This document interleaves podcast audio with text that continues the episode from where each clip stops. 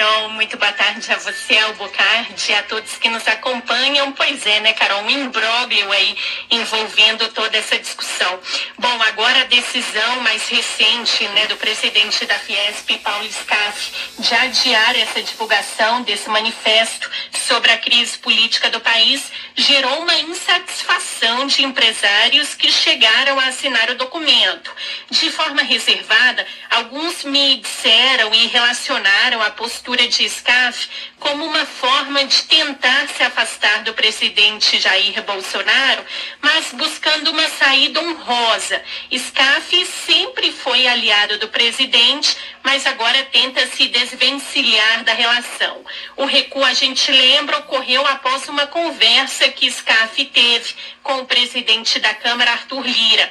Só que os empresários, Carol, avaliam que o adiamento do manifesto foi mal feita, porque houve uma tentativa, segundo eles, de politizar a nota. Alguns empresários me disseram que chegaram a nem ser consultados sobre esse adiamento e souberam do episódio pela imprensa e alegam que SCAF não tem aval dos empresários para ter tomado a atitude. O texto foi assinado por mais de 200 entidades empresariais. A carta não cita diretamente o presidente da República nem nenhuma autoridade, mas a ideia é dar um recado às autoridades de que discursos de ataques às instituições não recebem apoio da iniciativa privada.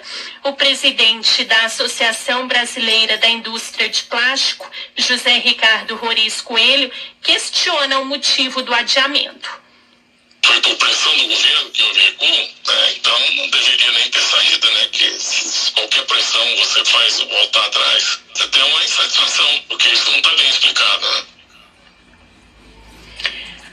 Bom, a divulgação uh, foi adiada em meio a essa crise instalada entre os poderes, com ataques feitos pelo presidente Jair Bolsonaro, principalmente com previsão de protestos favoráveis ao governo, agora no dia 7 de setembro.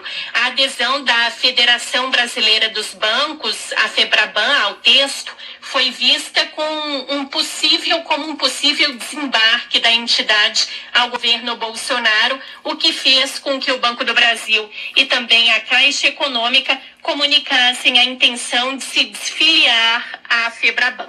Questionado se a saída dos bancos públicos não seria uma espécie de politização das instituições, o ministro da Economia, Paulo Guedes, disse não ver problema em defender a democracia, mas que recebeu a informação de que a Febraban queria promover um ataque mais direto ao governo Bolsonaro. Vamos ouvi-lo.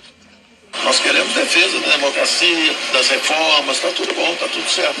Agora, se tem algum banco público que não está querendo assinar, possivelmente que os termos. A informação que eu tenho é o seguinte: é que havia um manifesto de defesa da democracia e que aí não haveria problema nenhum. E que alguém na Febraban teria mudado isso para, em vez de ser uma defesa da democracia, ser um, seria um ataque ao governo. Luiz, e como é que a Febraban reagiu a essa fala do ministro Paulo Guedes?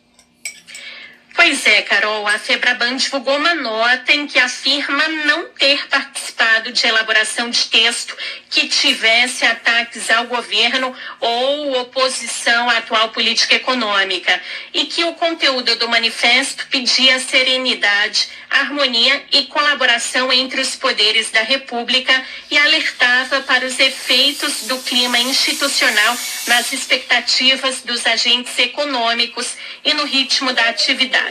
Apesar dessa crise toda, Carol, o vice-presidente Hamilton Mourão disse hoje que o clima não está tenso, que há muita retórica e que o tempo vai distensionar as coisas. É uma retórica, coisa de aqui para lá, de lá para cá, né? Nós né, temos as nossas visões, as nossas propostas, né? muitas vezes entra em choque com outras visões. Vejo que o tempo é o senhor da razão e vai distensionando as coisas. Bom, Diante da possibilidade do Banco do Brasil e da Caixa Econômica se desfiliarem da Febraban, o presidente da Comissão de Fiscalização e Controle da Câmara, o deputado Áureo Ribeiro, apresentou um requerimento para convocar o ministro da Economia, Paulo Guedes, a dar explicações ao colegiado. Carol. Obrigada.